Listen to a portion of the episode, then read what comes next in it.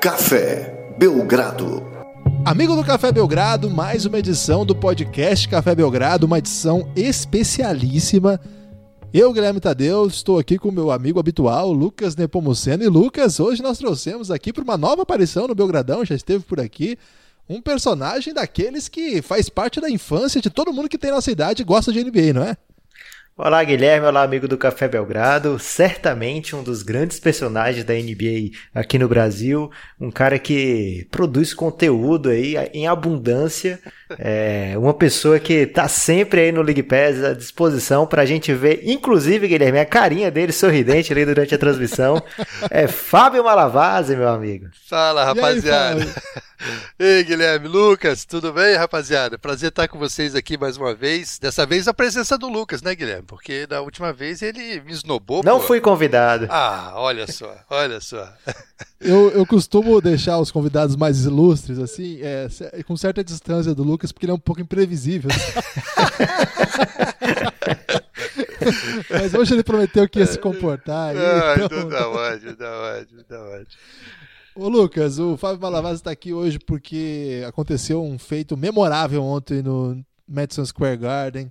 Kevin Knox jogou demais, uma grande atuação. O time perdeu, o que não é novidade, é, né? Normal, né?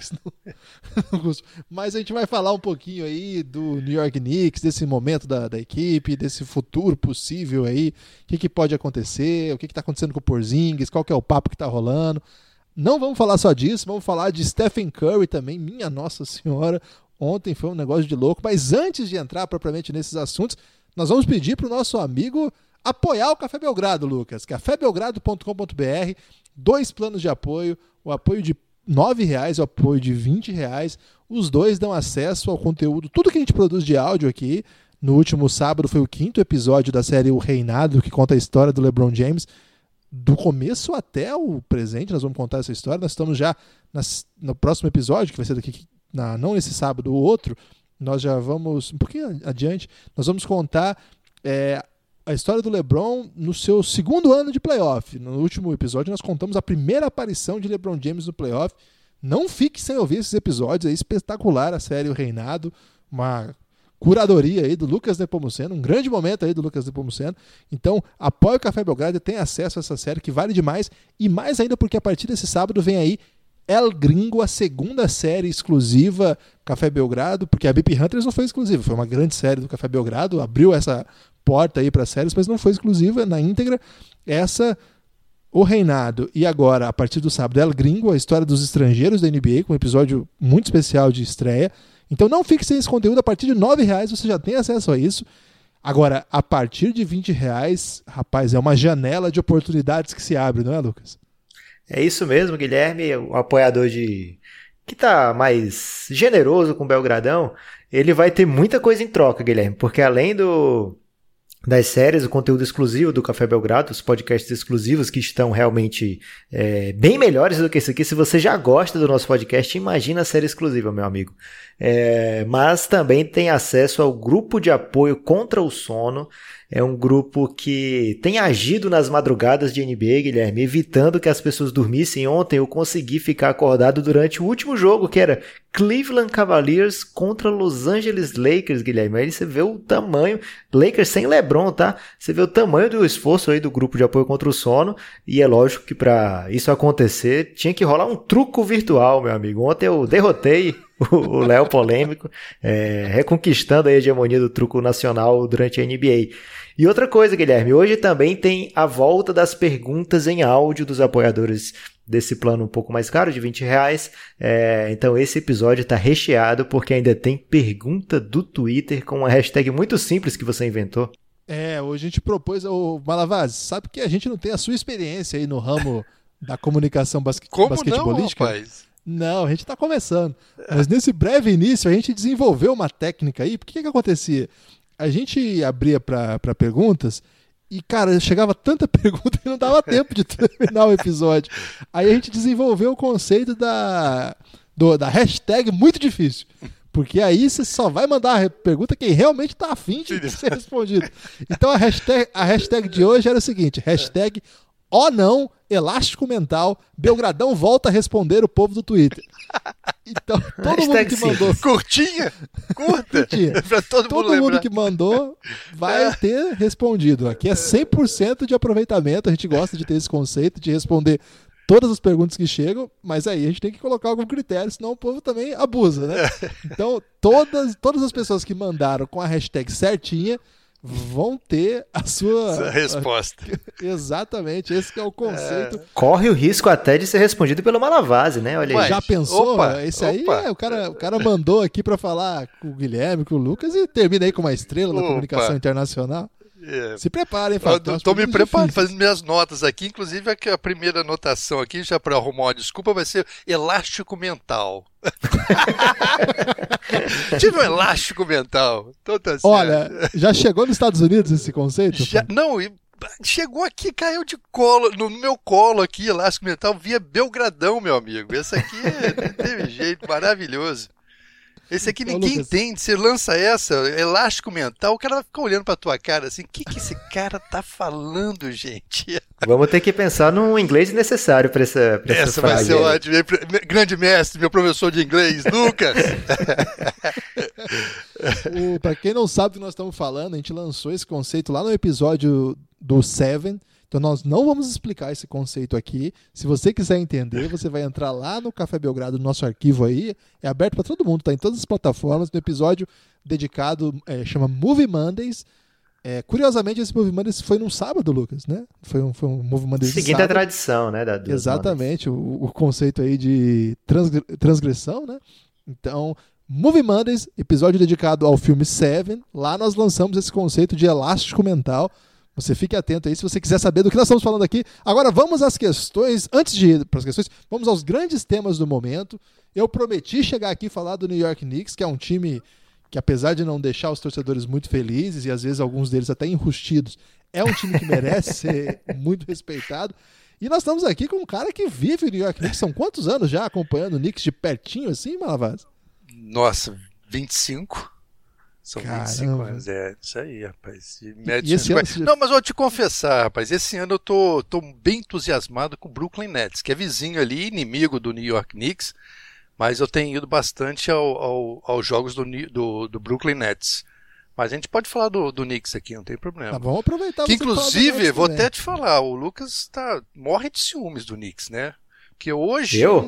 É, o seu Phoenix está no último. Denúncia. E o Knicks está no penúltimo, pô. Você olha pra cima pra ver o Knicks, pô. Eu, então morre de ciúmes, o Knicks tá lá na penúltima. e Você tá no último lugar com o Phoenix Suns. Não, ainda tem o Cavs aí pra trás pra não deixar a gente assim tão Não, descarado, então, né? você tá no nível do Cavs. O Knicks tá na 14, Cavs na 15, o seu Suns tá lá na 15. Você olha pra cima pra ver o New York Knicks, pô. Ah, eu, eu vou ficar calado, Guilherme, porque hoje eu tô em desvantagem aqui de dois contra um no quesito torcida. não, não- não- só falo sobre isso perante a justiça. Ô, Fábio, mas esse ano aí tá esquisito, né? Porque já começa a temporada com um técnico novo, é tudo- muita gente esperando que o Fisdale conseguisse de algum modo mudar a cara do time, e eu acho que ele conseguiu, ele tá sendo uma personalidade bem marcante, o time tá fazendo jogos até que dignos, né, a partir do elenco que tem.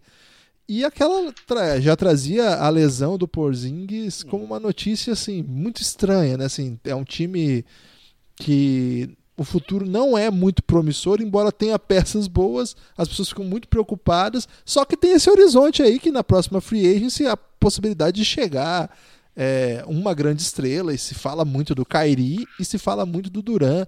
Você que está aí nos Estados Unidos, você que frequenta esse ambiente, o que, que você está pensando desse momento do Knicks, desse futuro? O que, que você já ouviu por aí? Olha, é. Bom, vamos, dar uma analisada aqui no time do, do New York Knicks, que tem uma molecada aí interessante, né? O próprio Kevin Knox, que né, começou há 19 anos, tá, começou. Essa última partida dele foi sensacional, se eu não me engano, 32 pontos, né? Se foi isso que ele, que ele marcou agora na última partida. Começou a dar sinais aí do, do, do seu potencial, né? Tem, tem outro garoto que, que, é- que eu gosto muito, o Robinson, que é uh, Mitchell Robinson, 20 anos de idade, fez umas partidas boas, mas num contexto geral, é, a gente sempre espera mais do New York Knicks, né? É um time de, de ponta, é um time que a própria liga torce muito para dar certo, né? Hoje já temos aí um horizonte promissor para o Los Angeles Lakers, né? que temos o Boston Celtics, são as equipes assim referências na, na liga, né? Então eu acho que há uma torcida muito grande pelo, pelo sucesso do New York Knicks. E temos a questão do Porzingis, né, que eles, o, o, time do New York vem mantendo aí, abafando muito as notícias do Porzingis, né? É, inclusive alguns treinos do New York Knicks, você vê lá batendo uma bolinha, mas não, não, tá, dá, não dá entrevistas. Então ele é, é muito uma... grande, né, Bala? Ele é bem grande, bem grande. É, eu já tive assim. É impressionante, Guilherme, você vê-lo jogando pessoalmente, né? Porque você entende o tamanho do cara e a habilidade dele é realmente sensacional. Então há uma uma uma perspectiva, uma perspectiva muito boa aí para o Knicks, apesar desse mau momento que o Knicks está tá, tá passando, né? É o Knox, mais uma vez, dando é, sinais aí que, que vai ser um, jogador de ponta, né? Finalmente, no início da temporada a gente ficou meio receioso com, mas logicamente o garoto de 19 anos, você não dá para cobrar ele de cara, que um sucesso assim, não é um Doncic que veio da. Falei em Don't, você ficou até arrepiado, hein, Guilherme? eu sou uma pessoa muito emotiva. Eu, pois é, eu ia falar de, eu ia falar Luca e deixar assim no ar, assim, para pensar, ah, Luca, que Luca? Não, é o Doncic mesmo. Mas é, é o Doncic, né, 19 anos, a idade do Kevin Knox, fazer o que ele está fazendo, não teve a experiência que o Doncic teve, né? É, então não dá para cobrar do Kevin Knox né, um sucesso imediato. Mas Olha, eu tive. Eu estava no jogo quando o Golden State veio jogar aqui em Nova York. Olha, o que assim, a forma que o New York Knicks recebeu o Kevin Durant me deu a entender que há uma esperança muito grande. Lógico que a gente não pode afirmar isso com total certeza, mas há, há uma, uma, uma, uma, uma uma esperança muito grande, tanto dos treinadores, eu vi vários dirigentes conversando com o Kevin Durant, né, o pessoal segurança para ele, deixar ele passar, né, tentando tratar o cara bem. Então, assim, se interpretando esses sinais, dá a entender que há um interesse muito grande né, dele vir para cá. E olha, eu não ficaria surpreso, porque é um mercado grande, né, você vê LeBron já está lá em, em Los Angeles, né, já é o, é o, time dele. E o Knicks é um time aberto, pô. É um time que está aí e tem. É, precisa de um, um, franchise player. Né? Porzingis né, foi o cara no, nesses últimos anos aí, mas, bom, precisa de um, de um, de um cara como o Kevin Durant. Uh, então acho que a porta está aberta. O Kyrie eu não tenho certeza, não, sabe? Eu acho que o Kyrie vai acabar ficando em Boston mesmo, sabe? E possivelmente Boston possa fazer algumas contratações aí nessa depois da, da temporada regular, mas é, o futuro do Knicks é, é, eu acho promissor, viu? Você, você, imagina você ter um front court aí com com Porzingis, com com Kevin Knox e com Kevin Durant. É, Ô Fábio, tu, é... você ficou apavorado, né? Não, eu quero fazer uma pergunta. É a seguinte, é, com qual frequência a galera aí de Nova York se empolga com o próximo free agent que vão trazer? Porque já teve, Sim. ah, vamos trazer o LeBron, vamos Sim. trazer Duran, vamos trazer não sei quem. É, o hype como tá tendo agora do, do Kevin Durant.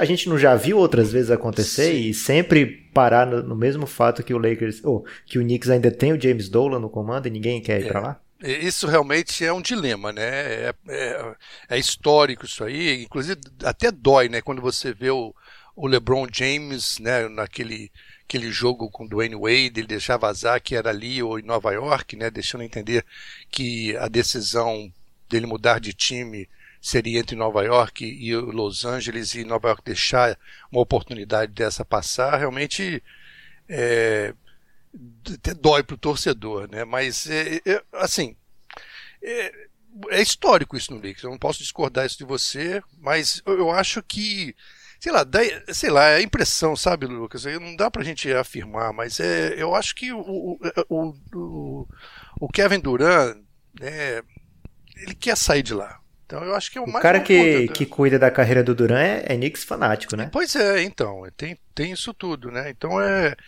É, eu Aquele cara que, é que uma... tava no, no podcast com o Bill Simmons? É. que fica interrompendo toda hora. É, Rich alguma coisa, esqueci o sobrenome. Eu esqueci o sobrenome dele também, rapaz. É, tá- Você estava falando aqui, eu estava tentando lembrar, mas é. Mas olha, eu acho que há uma, uma, uma, uma chance muito boa dele vir para Nova York. Eu acho que seria fantástico, até para a carreira dele. Lógico que já é um cara consagrado, já tem título e tudo, mas o, o Golden State não é o time dele, né? E aqui, no caso, seria um, um- uma franquia histórica, né? Uma das mais antigas franquias da NBA. é, e teria aí a chance dele ser o cara aqui em Nova York. Eu acho que, pô, a torcida. Nesse jogo do Golden State, inclusive, pintaram um painel é, perto do Madison Square Garden, que ele já com o uniforme do Knicks, aquela coisa toda. Que isso? É, não, teve mesmo. Não sei se saiu. Isso deve ter saído na mídia aí no Brasil, mas pintaram lá. Não ali, foi logo do lado do exposto, assim, de frente pro Madison Square Garden. Uma daquelas ruas transversais ali.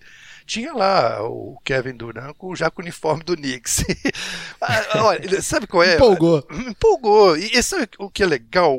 Assim, não precisa muito para Nova York porque aqui os caras são fanáticos. Né? Basquete, Nova York o pessoal respira o basquete, inclusive é, é, vocês podem até pesquisar isso aí. Muitos desses jogadores que hoje estão na, estão na NBA e passaram pelo. Quando o cara chega na NBA, normalmente aparece ali da origem dele como a universidade, né? Não põe. Mas muitos deles saem daqui de Nova York, né? Vão para as universidades. E então aqui eles respiram o basquete. Então não dá para você pegar, deixar o time de Nova York fora dos playoffs tantos anos como, como vem acontecendo. E no, como eu falei, foi 2011, né, que foi a última vez que o Knicks foi, 2013 talvez, foi a, a última vez que eles foram aos playoffs. Nossa, a cidade foi uma loucura, pô, só de ter ido aos playoffs.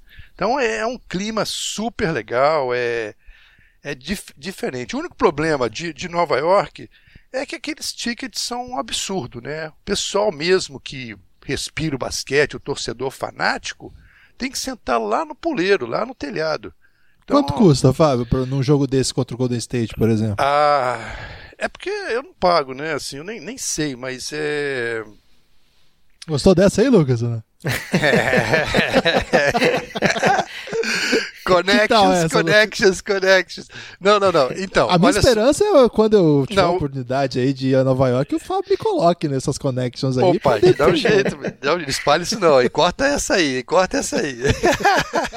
não, olha só, é, olha só, outro dia eu estava até vendo que é, eu olhei um preço que é, é lá em cima, cara, lá no é lugar ruim para assistir jogo. Então estava em torno de 60 dólares. Tá? É, então, para você falar que foi no Madison Square Garden, vale a pena, né? Mas você vai assistir o jogo lá em cima, é, não é legal. Um, uma, assim, uns lugares mais, assim, melhores, né? No caso, seria ali, você vai pagar 300 e poucos dólares. É, Caramba. É, entendeu? É cento e poucos dólares. Então, assim, para um pra cara ver o Knicks, que... né, cara? É, e não, então, é ó, você olha aí que é a, fran, a franquia mais cara do, do, da NBA, pô. E tá com essa campanha medíocre, já há anos. Então você.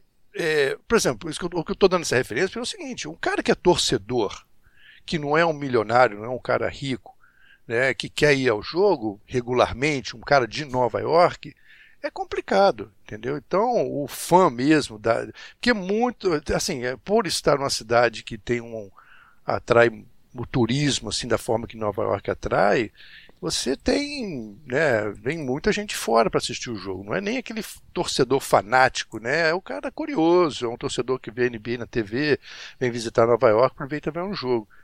Então, é, ainda tem esse problema aí do, do preço, né, e, e o que acontece também é que muitas empresas né, de investimento, principalmente, pessoal de Wall Street, compra aqueles pacotes, compra vários ingressos já para poder atender os clientes que vêm, né? Eles querem fazer uma média com, com o cliente e leva o cara no jogo do Knicks, né? Então, é, assim, o, quando eles estão aí, estão sempre com, com um ginásio totalmente, os, os ingressos vem, vem, é, vem, vem, vendidos, né? Sold out.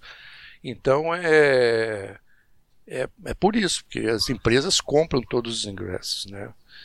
Mas, enfim, vamos sair da área financeira, vamos voltar para a bola.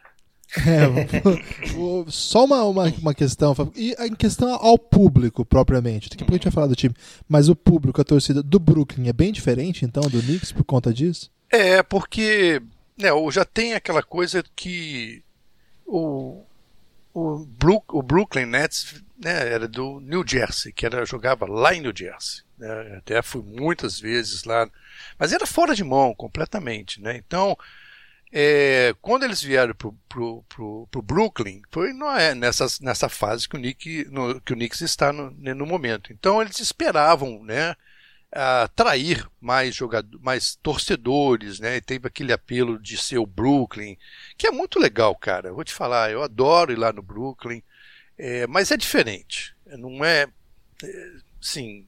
Se você quiser ter uma experiência mesmo, se você gostar de basquete igual a gente gosta e ver um jogo, Brooklyn é legal, mas se quiser ter uma experiência do, do ginásio, né, aquela história, logicamente tem que ser o Madison Square Garden, né, não, não tem como comparar.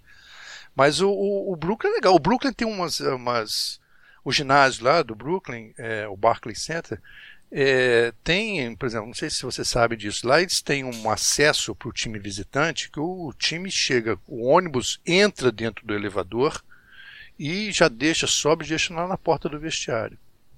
É, então, quando o cara acaba o jogo, lá ele entra no ônibus, que o ônibus vai levá-los para o aeroporto, no caso, para pegar o avião, mas tem, tem essa estrutura, tem Wi-Fi no ginásio todo. É super legal, super moderno. Né? Mas ainda não tem, acho que não, tá, não está tendo o apelo que, que, que eles esperavam, sabe? É, principalmente quando o time não está vencendo, é, é complicado. Né? A nossa história do basquete com vôlei, né? Eu sei que vocês adoram vôlei aí, né? Mas o basquete. O vôlei é um ótimo esporte, É assim, pra, pra- é. uma, uma, uma uma modalidade que parece uma gincana, até que é um bom esporte. É. Mas então, é o mesmo é, caso, né? com- Só com- comparativo aí com o basquete com o vôlei. O vôlei ganha, né? O vôlei estava sempre ganhando. E o basquete acabou ficando em segundo plano, terceiro no caso, né? Se colocar o futebol nessa lista aí. E foi questão, é o mesmo caso do, do Brooklyn, né? Esse ano, quem sabe, chegam os playoffs, né? Vai ser uma coisa legal para a cidade de, de Nova York. Aí, o, né, o mesmo que não, quem não é torcedor do Brooklyn vai lá assistir, né? Então é é por aí, né? Mas é um, sina- um, um, ginásio super legal e até assim, é, eu por exemplo, quando eu, eu moro em Connecticut, né? Às vezes eu vou de, de carro, mas eu gosto muito de pegar o trem. Né? Eu pego o trem aqui perto aqui, já desço na Grand Central e da Grand Central eu pego um, um outro trem que para lá na porta do Brooklyn. Então é uma viagem super legal também, entendeu? Assim, quando você faz isso regularmente como trabalho é cansativo, mas para passear é, é super bacana. E o Brooklyn é um lugar maravilhoso hoje em dia, né? Tem vários lugares que, assim, até eu particularmente prefiro ir a alguns lugares no Brooklyn do que em Manhattan. né? Então tem bons restaurantes, é bacana. Lucas, depois dessa aí eu fiquei muito... Eu tô salivando aqui, Guilherme. É, mas- com dificuldade de continuar esse Mas você tá podcast. salivando aí, eu- mas eu tô aqui a menos 10, nega, menos 10 Celsius. Eu trocava. É, o, o, o Barbados vai falar assim: é, aqui, né, eu pego ali a, a avenida e dou lá no ginásio do CFO pra ver o basquete cearense. Agora não tá tão bem assim, mas tem o Paulinho Boraci. Ô Lucas, o que o Stephen Curry fez ontem? Você já definiu a palavra aí? Porque durante o jogo você mandou uma mensagem do tipo: Cara, isso aí nem é verdade. É, isso mim. aí não é aceitável, né, Guilherme? Não poderia ser aceito pela NBA o que esse cara fez. É, e logo depois daquele texto tão bonito, né, aquela iniciativa tão bonita dele, é, acho que coroou uma semana brilhante para o Stephen Curry ser colocado de novo entre os principais nomes da temporada. É, contra o Luca Doncic, né, infelizmente aí para você, é, sofreu aí essa- esse revés. É, mas o menino ainda fei- foi bem no jogo, né? 26 pontos e um monte de estatística complementar. Mas o que ficou claro ontem mesmo é o seguinte: se- o Golden State Warriors ainda tem Curry, né? Então, mesmo na noite que o Duran não esteja tão bem, a minha esposa estava assistindo comigo, ela, ela, é, ela é torcedora do Golden State. É, e ela fica indignada quando o Duran não tá acertando tudo, porque para ela o normal é o Kevin Durant não errar nada, né? Ele é um robozão. E aí foi foi salvo pelo, pelo Curry, né? O Curry, 11 bolas de três pontos, Guilherme, um controle absoluto do jogo, né? É, ele faz uma cesta, uma bandeja de infiltração na hora que tiram a bola de três dele, que ele coloca assim com todo carinho a bola na cesta, né? Um layup é, com, a, com a palma da mão embaixo da bola, uma coisa plasticamente belíssima. É, e aquela dancinha irritante depois das bolas de três pontos, né? Que mostram que ele tá com swag de volta. É, então, Golden State que andou embaixo aí nessa temporada, muita gente pensando que talvez seja o fim da dinastia chegando. Eu acho que quando a hora aperta, você ter o Curry ali, ter ainda como válvula de escape Kevin Durant, Clay Thompson, acho Clay que estão tranquilo demais. Clay Thompson submeteu o Luca Doncic a uma defesa, acho que a melhor defesa a melhor que eu tinha visto até, o, até esse, esse momento na temporada tinha sido Paul George contra o, o Don't. Agora, o, ontem o Clay Thompson jogou demais, né? E ainda assim o Don't fez bons números, assim. Não foi uma atuação de gala, como de costume, mas teve uma, bola, uma bola contra o Durham, lindíssima. Números muito bons, assim. E aquela assistência que ele faz um split Nossa, por trás que das foi costas. aqui, cara? Muito louco aquilo, né? Aquela nova. Não, eu não lembro dele fazer aquilo, não. Ele tem uma que ele faz na Europa que ficou famosa contra o Basconia, que ele passa por debaixo da perna, mas é um negócio meio street, aquela ali é muito louco que ele faz. Mas aí, Lucas, chegou lá no Twitter uma mensagem assim, o Luca, o Don't não tem hater, tá? Mas chegou lá uma mensagem assim: Don't precisa comer muito arroz e feijão ainda. O cara fez 25 pontos, 6 rebotes, 5 assistências, sei lá contra a dinastia cinco, no momento. Cinco bolas de três também. E aí eu fiquei a pensar assim, né? Não tem hater, né? Se bem que mandar o Don't comer arroz e feijão não vai ser nenhuma. É com ele mesmo, Guilherme. Exatamente, ele não vai chegar a ficar triste com isso aí. Vai ser até uma, uma grande noção. Agora a gente falou aí do Don't, falou do Nox, e o Malavaz está aqui também, Lucas, por um outro motivo, para anunciar uma ideia aí que ele teve que vai ser bem interessante. É, já alguma. Acho que faz uns 10 dias mais ou menos surgiu uma conversa sobre o Nox e o Malavasi sabe que ele já viu de longe que o Nox tinha o potencial de explodir essa semana, né? Então ele faz já o cálculo para dar ideia no momento exato. Assim. E, o... e aí ele falou assim, cara, e se a gente fizesse alguma coisa aí para fazer um produzir um material pro pessoal sobre o Nox? E aí ele falou, beleza, vamos lá no podcast pra gente apresentar essa ideia. E estamos aqui hoje para isso, Lucas. O Café Belgrado chegará a NBA por conta do Malavase. Olha aí que, que, Vocês que responsabilidade. estão na NBA, meu querido. e, e, vou te falar, não, foram, foram 12 dias é, é, é, 8 horas e 30 minutos que eu fiquei esperando para você responder se queria fazer ou não, pô. eu tô muito estrela agora, Você tá muito estrela, pô. É Mas, e não, é, a verdade é o seguinte, é, é, não, a ideia é o seguinte, verdade, olha só. É, pois é, com, com, com o Kevin Knox jogando aí do jeito que tá, eu achei legal, de repente, a gente fazer uma, uma, uma entrevista com ele e, mas eu sugeri ao Guilherme que de repente a gente pode ter uma participação do assinante aí, o, o ouvinte, na verdade, do, do, do Café Belgrado, de repente eles mandarem aí é, algumas perguntas, nós selecionaríamos três perguntas e eu faria, né, gravaria isso com o Kevin Knox e teria uma, uma, uma participação aí de certa forma coletiva ou parceira aí, no caso, com pessoal que é, acompanha o Café Belgrado. O Guilherme não quis muito, não, sabe, Lucas? o nosso ouvinte já está treinado pedi, no inglês. Eu, eu, eu, pedi, pois é, não, eu preciso de você para dar uma força aí, Lucas, porque você é o, é o, inglês da casa, né? Ele não entende muito que a gente pode fazer isso. Mas é essa a ideia, então acho que ia ser bacana, né? A gente né, fazer uma né, interação aí, por então, tabela, então, no caso, com o pessoal do do, do Café Belgrado, eu acho que né, a gente pode. O Guilherme certamente vai pensar na hashtag apropriada aí para esse evento. Olha é, só. vai ser o seguinte, não, já está definido, vai ser o seguinte, não vai ser, vai ser é, primeiro, a, você que está ouvindo aí quer ter sua resposta, é, sua pergunta respondida por Kevin Knox, um dos melhores rookies dessa temporada, é. um dos melhores jogadores aí dos últimos tempos saídos aí da Universidade de Kentucky para brilhar na NBA. Olha só, você pode ter a sua pergunta respondida por Kevin Knox, intermediada pelo grande Fábio Malavase aí, Opa. que tá cometendo essa, essa ousadia de levar o Café Belgrado pra NBA. Opa, chegando de cara em Nova York, né? A gente vai Olha aí. pisando não é, não é pouca Madison coisa, Square não, né? É, Né? aí. Não, é, não é via. Não vou falar um time aqui, senão a galera fica pistola, né? Não é via outra coisa. Aquele não é via último- vôlei, não. Não é vôlei, não. Aí é o seguinte: você vai lá marcar a arroba do Fábio Malavase, a arroba do Café Belgrado e a arroba do Nepopop e vai mandar a sua pergunta. Nós três vamos escolher as três melhores perguntas. Num... Vai ser difícil, porque eu e o Lucas nunca concordamos em nada. Cada um escolhe um, então. pode ser, pode ser. Aí, cada um tem de nós. ideia. É, é. Cada um de nós escolhemos uma. E aí a ha- hashtag, óbvio, Kevin Knox, elástico mental. Pode ser? Dá anotado isso Tá pro ouvinte, porque é covardia, cara. não, não, porque sabe por que não pode, Lucas? Porque senão o cara que não ouviu o podcast pode mandar pergunta também. E, Ah. aí, e aí vai ser privilegiado. Então, Você quer pegar na mentira quem não escuta o Café Belgrado e finge que escuta, né? Exatamente. Excelente. Kevin Knox, elástico mental, tudo junto. Se a pessoa colocar Kevin Knox, elástico mental e tiver errado uma grafia, não tem problema.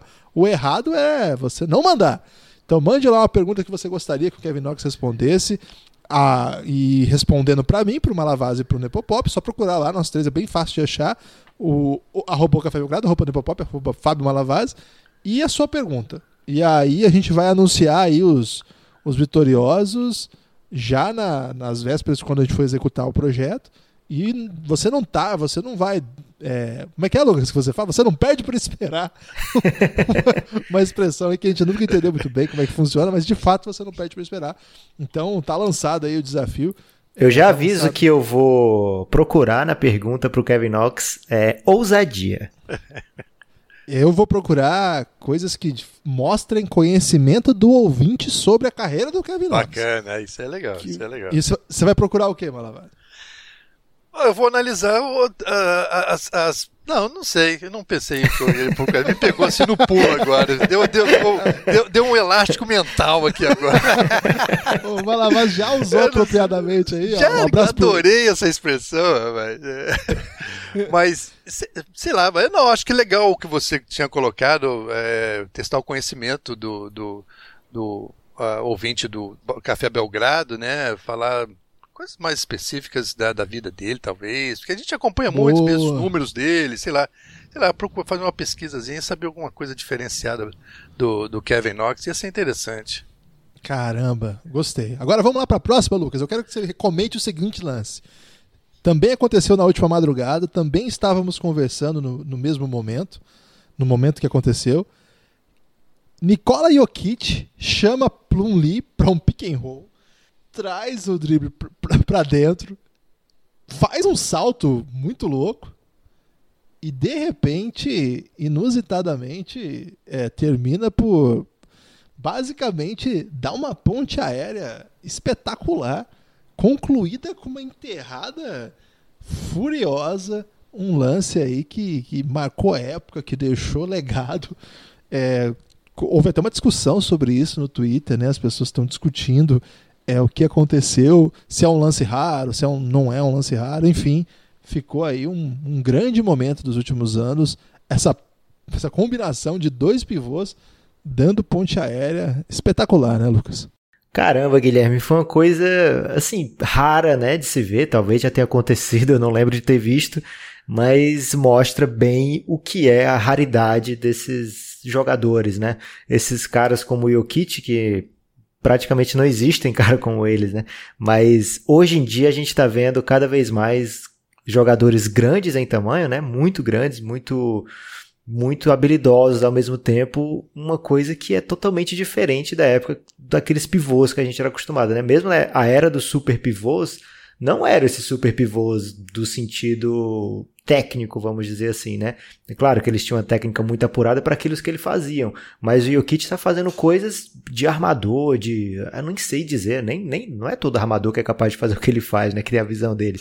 É, então é uma coisa, acho que é um ramo inexplorado ainda dentro da NBA, algo que a gente não está muito preparado para ver e acompanhar diariamente, mas quando sai uma jogada dessa que encaixa desse jeito, meu Deus. E até vou mandar um abraço aqui pro, pro coach galego, né, o Rodrigo Galego, que está aqui sempre no podcast do Café Belgrado, que ele vem elogiando é, constantemente o mesmo Plumlee, né, Guilherme? Você está de prova. É, e o Plumlee tem se tornado um grande parceiro do, do Jokic ali. É, a gente esperava um, um, Denver que usasse ao máximo o Paul Millsap com o Jokic, mas o Plumlee vem segurando muito bem ali as pontas, fazendo o Denver jogar de uma maneira que os times não estão habituados hoje em dia, né? Com dois caras muito grandes e eles são capazes. O Plumlee também é um ótimo passador para o tamanho dele.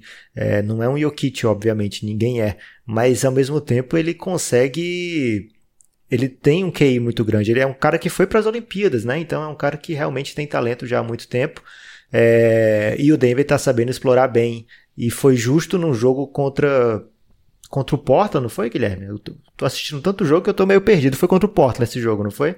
Foi, foi, Portland. E foi, eu acho que o Nurkic estava na jogada, não lembro agora se era o Nurkic ou se era o Myers Leonard, que foi trocado o Nurkic pelo, pelo Mason Plumlee há duas temporadas atrás, então é um jogo ali que os dois tanto o Nurkic como o Myers Leonard estavam, desculpa, tanto o Nurkic como o Plumlee estavam tentando fazer valer a lei do ex e o Denver levou a melhor, mais uma vitória, continua na liderança do, do Oeste. É, é um time que vai chegar muito forte nos playoffs e com o Jokic encantando, eu não sei mais usar elogios para ele, acho que eu já usei todos o que eu conhecia. Agora eu vou usar uma informação insider que eu tenho aqui, Lucas, que vai deixar você desprevenido, hein? Você sabia que o Malavaz é amigo do técnico do Atlanta Hawks? Caramba, sério, Malavaz? Ué, ele foi comigo, lembra que ele, na entrevista, na, no podcast que eu participei? Sim. E ele foi comigo a, a, ao Brasil, né? Tivemos aí no, no, no, Brasil o Lloyd Pierce, que na época ele era assistente lá do Cleveland Cavaliers. Então ele foi comigo naquele grupo que teve o Avery Bradley, aquela rapaziada, quando foi no Brasil. Então o Lloyd é um. E ele estava agora, antes dele ir para lá, ele tá, estava aqui no Filadélfia, né? Então é um cara que super, é, além de ser um cara super educado e super é, gente boa, assim, tem um conhecimento fantástico, né? Então ele foi aos poucos crescendo dentro da NBA, né? E é, tenho sim um relacionamento muito bom com ele mesmo. Essa informação aí é muito interessante, porque o Atlanta é um dos poucos um dos poucos lugares no país que dão motivo para falar do Atlanta é esse podcast aqui. Então eu não podia deixar o base passar Como por... é que você a expressão que você usou outro dia, Lucas, que é o é o Golden State da puberdade. puberdade. Pode passar para ele aí ver se ele gosta. Aí, puber, vou falar com ele. Puberdade. da puberdade. O povo gostou dessa aí, meu, viu? Bastante gente. Olha, é, é, o Atlanta é um time muito novo, né, gente? É, aquele, é aquela história, a gente não tem assim muita paciência é, quer logo ver resultados, mas tem certas horas que você tem que esperar um pouquinho. Eu acho que o Atlanta tem elementos ali que. que nossa, esse time pode, pode dar trabalho, viu, cara? É, é, é sei lá, eu acho que. É aquele negócio, não tem uma consistência, né? Mas o próprio Trey Young vem mostrando aí, ele vem, vem com uma média boa aí de pontos nessa, nessa temporada, inclusive no ranking aqui do, do, do, dos calouros, ele aparece sempre na segunda posição, atrás do, do Doncic.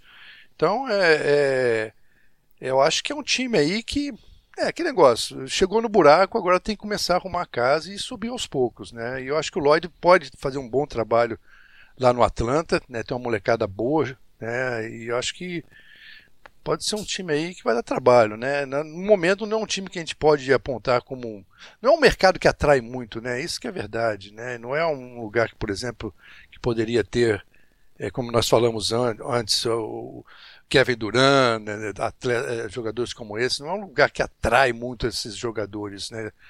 Então, mas eu acho que tem uma equipe boa lá, eu acho que tem uma, um, um core, como eles chamam, um núcleo que eles podem crescer daqui uns, sei lá, três, dois, três anos, já pode mostrar resultados aí para frente. Belo inglês necessário do Fábio Malavase. Você viu o cor, rapaz? Chegou a hora das perguntas aqui, da hashtag Oh não, elástico mental. Não, primeiro, a primeira pergunta em áudio do apoiador, Guilherme. De, deixa eu acrescentar uma coisinha aqui. Você falou, o, o Lucas e o Guilherme, vocês falaram aí do, do, dos pivôs, né? Você estava é, comentando sobre a atuação do Jokic, né? O Plumlee, eu, eu acompanhei ele muito aqui quando ele estava no, no, no, Brooklyn Nets. Então, é um jogador, é, o, é o tipo do jogador. Quando ele entrou na liga, você via que ele tinha potencial, que era um jogador que lia muito bem as jogadas de ataque. E ele está jogando ao lado de um cara que passa bem a bola demais. Jokic, para o tamanho dele, é um jogador que né, você só se movimentar que você ele vai, vai receber. Então, assim, tem outros jogadores aí, até aproveitando o parênteses aqui, que vem me surpreendendo, né? Esses jogadores mais altos, você falou isso aí, Lucas, que cada vez mais esses jogadores mais altos vêm, né, eh, saindo daquela postura de fazer o post-up ou estar tá só dentro do garrafão. É, um, outro, um exemplo, por exemplo, é o Brook Lopes com, o Milwaukee Bucks. Eu, eu acredito, logicamente, você tem o Antetokounmpo, que é um jogador fantástico, mas é, um jogador só não resolve nada, né? E eu acho que para o esquema tático do, do, do, Milwaukee, o Brook Lopes é, é, é, fundamental, né? É um cara que começou a chutar de três, já, ainda aqui no, no, no Brooklyn Nets, né? Aperfeiçoou, o cara tá chutando aí o, quase 40% da linha de, de três. Né? O aproveitamento dele é muito. Quer dizer, então é um cara que abre espaço e você tem um, um, um super atleta como o Antetokounmpo, o próprio o Middleton. Muita gente não dá valor ao Chris Middleton. Muita gente, às vezes, até assim, sacaneando ele e tal. Mas, mas, eu gosto dele. Eu acho que é um jogador que, que tem né, um super talento também, encaixa muito bem nesse, nesse time do, do Milwaukee Bucks.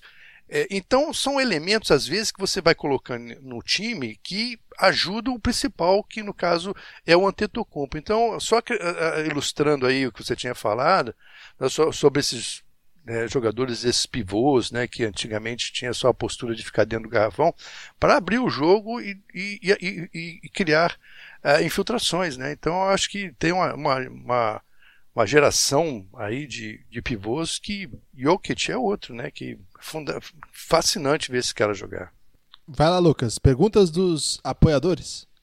Perguntas dos apoiadores do Telegram. A primeira é do Murilo Belletti, Guilherme, aquele que a gente não sabe bem se é primo ou não do jogador, mas é um assinante de muito tempo, então vamos ver o que, que ele tem para falar pra gente. Vamos lá, tô curioso. Vou prestar atenção na entonação para ver se lembra do Juliano Belletti, craque do Barcelona. E aí galera, beleza?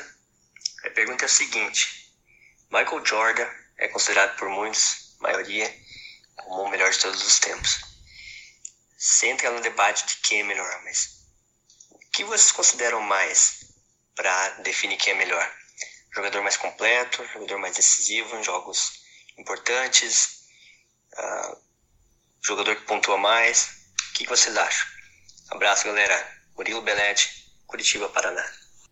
Complexa pergunta, hein? Vou deixar pro Malavaz essa. Uh, jogou no tá fogo, obrigado, amigo. Ele é, mais, ele, é, ele é mais experiente. Obrigado, amigo. Ele tem a costa mais larga, né, Guilherme? Pode responder é, qualquer posso, coisa. Posso, posso aguentar a paulada, né? O cara já viu o Michael Jordan em loco é, já jogar, é. né? Então ele pode.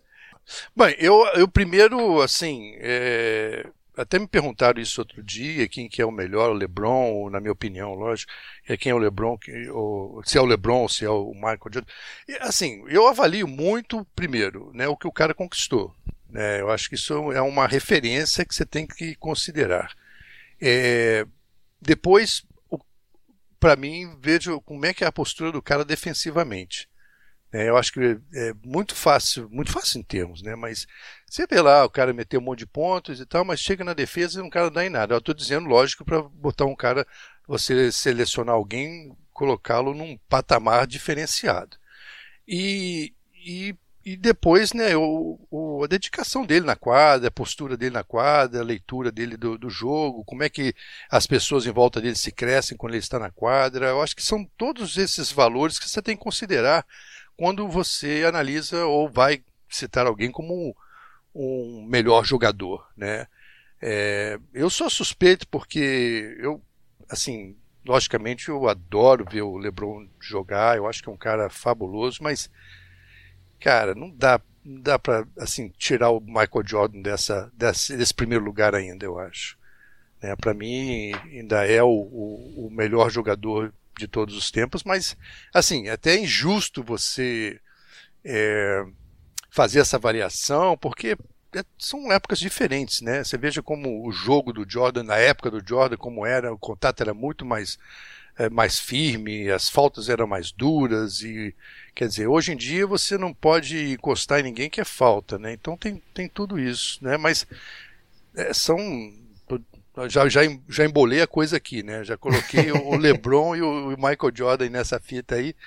E, mas é, eu acho que Michael Jordan, em relação ao LeBron, o diferencial dele, apesar do, do LeBron também estar entre os melhores de defesa da NBA, mas eu diria que defensivamente o LeBron, ou o Michael Jordan era melhor que o LeBron. Né? Esse é o, para mim, é o diferencial dos dois, além dos títulos, né?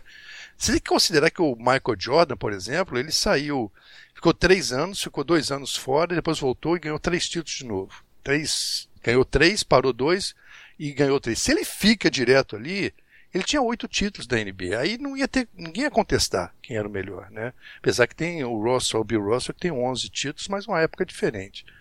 Mas respondi, rapaziada. Acho que eu me embolei nessa história aqui. acho que foi é, bem. Essa... É, foi bem, brilhou. Então, tá Tem mais, Lucas? O meu, o meu critério para escolher o melhor é ser bem objetivo, por isso que Steve Nash. Vamos para a pergunta agora do Anderson.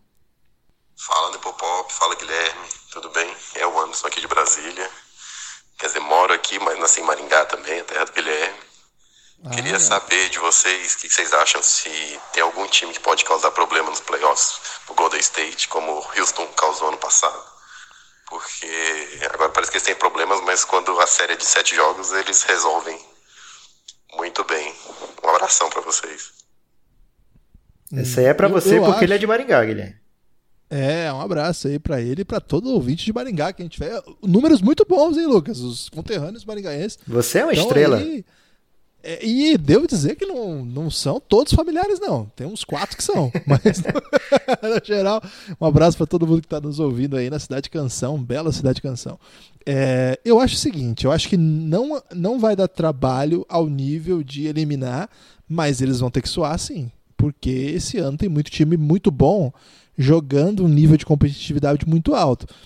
Mas assim, levar sete jogos com naipe de eliminar match point em casa e não ganhar porque um jogador estava machucado, que foi o que aconteceu com o Houston Rockets, aí eu já acho que não. Aí eu acho que, que eu não vejo, pelo menos por enquanto, né, alguém com alguma equipe com força o suficiente para fazer isso.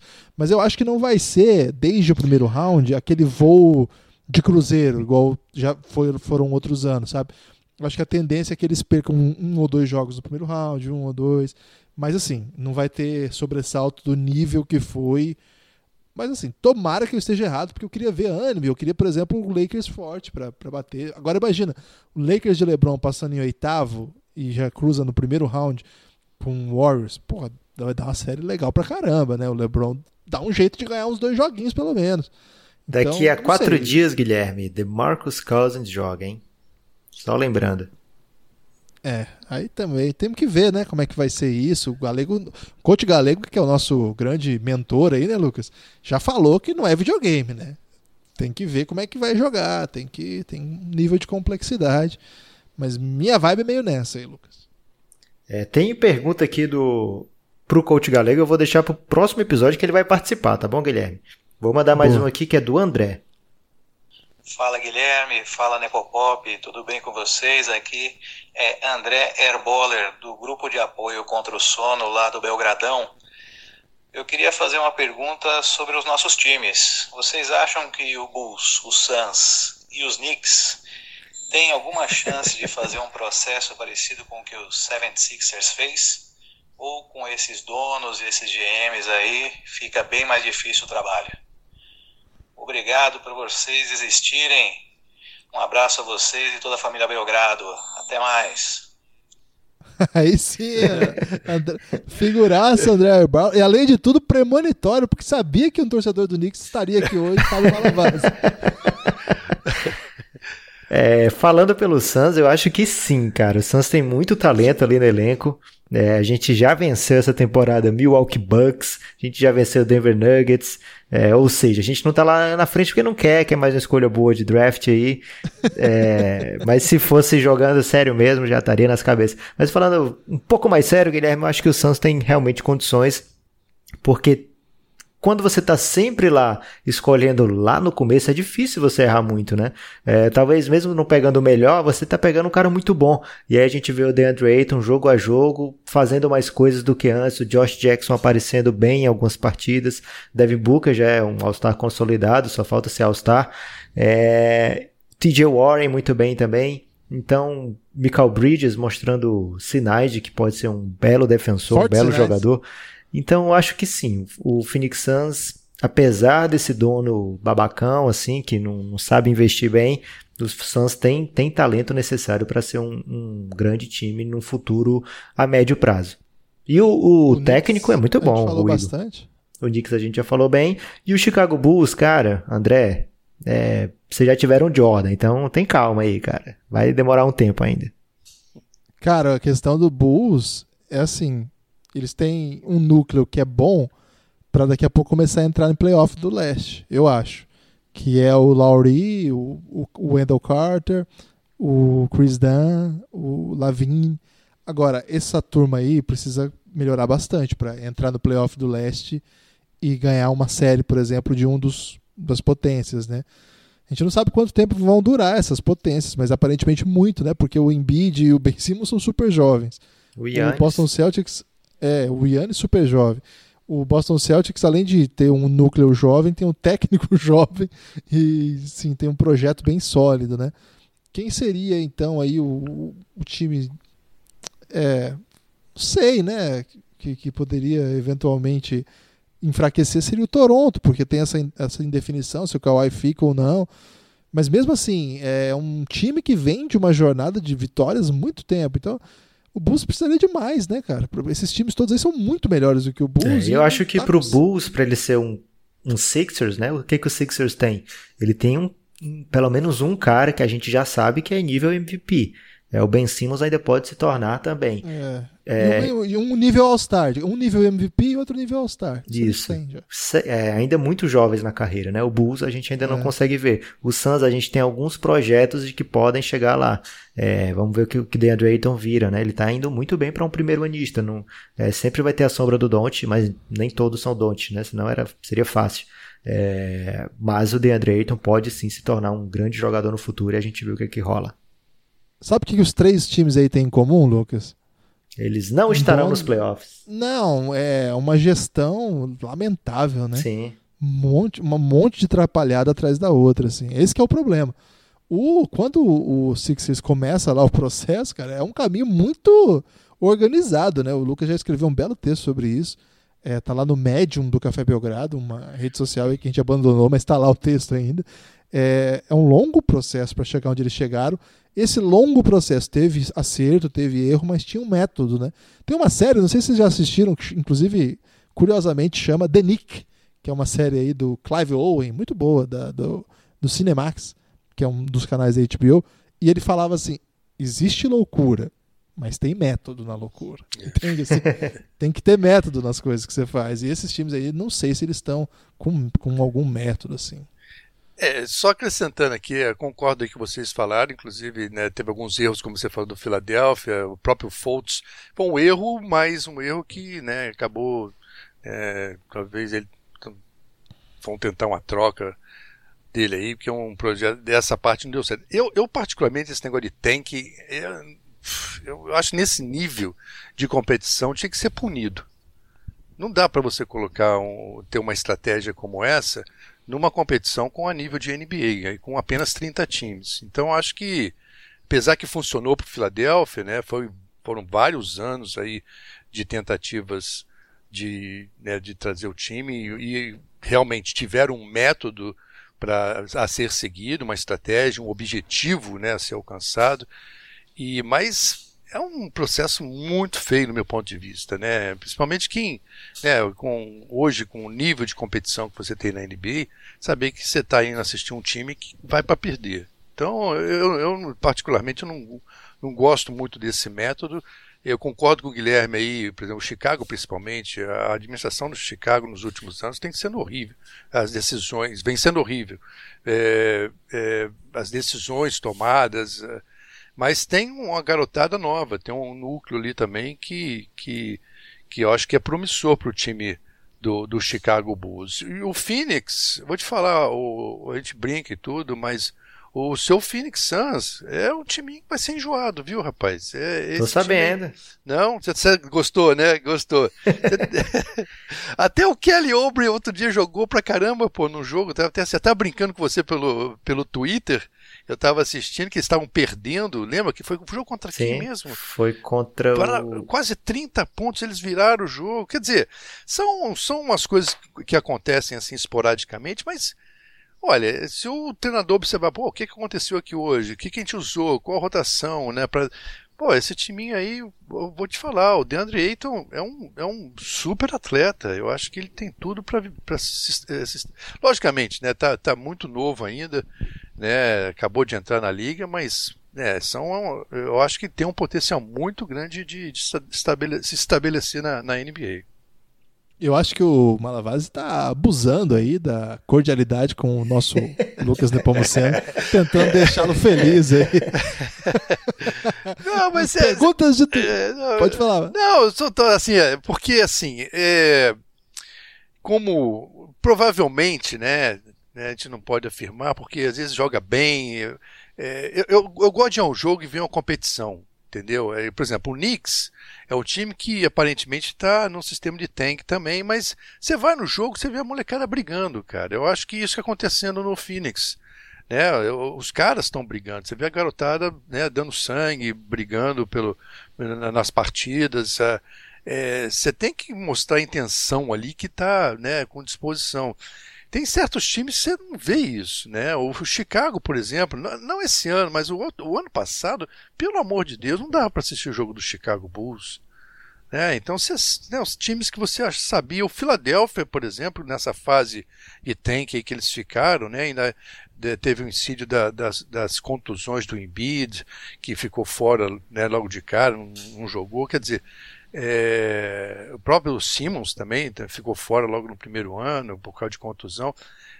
É, Para mim, esse negócio de tanque tá por fora, num, num nível de, de base. Vai, faz, faz tanque na, na D-League, pô, na NBA, pelo amor de Deus, né? Não, não tem como, né? Não tem como se aceitar isso. Mas, como você falou, Guilherme, é estratégia, né? E tem, né, tem aquele gol a ser seguido. Agora, Perguntas do Twitter, agora é no pique. Eu mando a pergunta para vocês, vocês têm que responder num ritmo acelerado. Rápido, rápido, que eu vou esticando. Me dá um microfone, eu vou falando, rapaz. ah, pai, mas você é convidado, você pode. Nós que temos que ir mais rápido. Isso é uma crítica para mim, Fábio. é uma autocrítica. O Mavs Brasil, um abraço lá pro pessoal do Mavs Brasil, ótimo Twitter de basquete de NBA no Twitter, Brasil Underline Mavs, o, a, o endereço deles. Com a trade deadline chegando, o Fábio, o Lucas é um grande especialista em trade deadline, hein? Ele sabe de tudo o que vai acontecer. Opa. Mavs deve, deve ou não trocar o Dennis Smith? E aí, Lucas, deve ou não? Eu acho que não, cara. Acho que o Dennis Smith é um talento ainda, mesmo que incompreendido, mesmo que não faça muito sentido ainda. Se, é, junto do Don't, é claro, mas se realmente vier uma troca excelente, beleza, mas abrir mão para pegar um veterano meia boca, algo de curto prazo, assim, de, de visão limitada, porque o Mavis não vai ser campeão esse ano, tá, gente? Não tem chance. Daí vai trocar por, sei lá, um, mesmo um Trevor Ariza no mesmo estilo, né, que é um ótimo veterano. Não faz sentido pro Mavis. Então, segura o menino, vê se dá para pegar uma coisa boa mais na frente, ou mesmo se consegue finalmente fazer com que os dois coexistam ali, porque talento o Dennis tem. É, a segunda parte da pergunta dele era essa. Acham que ele e o Luca ainda têm chance de darem certo juntos? Eu acho que tem. Acho que teve bons momentos aí na temporada. O Haleluca mandando pergunta aqui, mas não é sobre o Haleluca, não. Qual é o final ideal para Bradley Bill nessa temporada? Seria trocar para um time com encaixe melhor? Se sim, teria algum time que poderia ter um encaixe melhor que esse? Onde você queria ver o Bradley Bill, o Malavaz? Ah, uf. Rapaz, é... o Bradley Bill, aonde que ele vai estar? Jogou cara? muito ontem, é, no, no jogo contra o Toronto. É. Jogaço, ele matou, eu jogou não, pra caramba. Eu, você acha mesmo que ele sai dali do, do Washington? Ele é um eu bom jogador, acha, viu? Lucas? Eu acho que eu acho que nesse momento com, com a com a é engraçado, né? Você vê o Washington na, na, no ano passado foi a mesma coisa. O, o, o, o Wall machucou, o time cresceu. Né? Eu acho que o Bradley Bill tem muito a ver, provando mais uma vez aí, é, é, que é um time que, né, que o Bradley Bill, no caso, é um jogador que pode fazer diferença. Eu não sei se. Que, que, você vai trocar ele por quem agora, né? O Washington. Tim Hardaway Jr., olha aí que chance uh, pro Dix. Pode levar, pode levar, faz favor. Dennis Smith, pô. ah, eu acho que não, o Dennis Smith não sai do. do, do não bate Dallas, salário não. também. É, tem questão do salário, tem que. Não, manda o Wesley Matthews. Eu, eu, tô, eu tô com o Lucas aí nessa do Dennis, voltando ao, Dallas, eu não acho que eles vão trocar. É, é, é aquela questão de. Que é um exemplo. Posso esticar um pouquinho?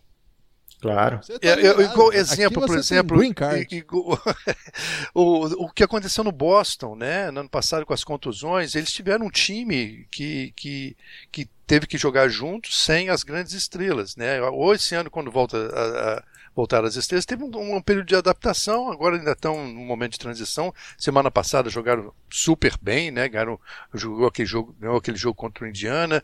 Uh, perdeu para o Miami Heat, mas é, é ainda está em fase de adaptação. Eu cito isso como justificar o entrosamento do Dennis Smith Jr. e o Luca Doncic. Ano passado, o Dennis Smith Jr. era o cara, né, surgiu, né, que pô, o moleque é bom pra caramba, era a referência do time, né, e, e agora vem o Doncic. Então, quer dizer, você tem que considerar uma fase de adaptação. São duas estrelas jovens.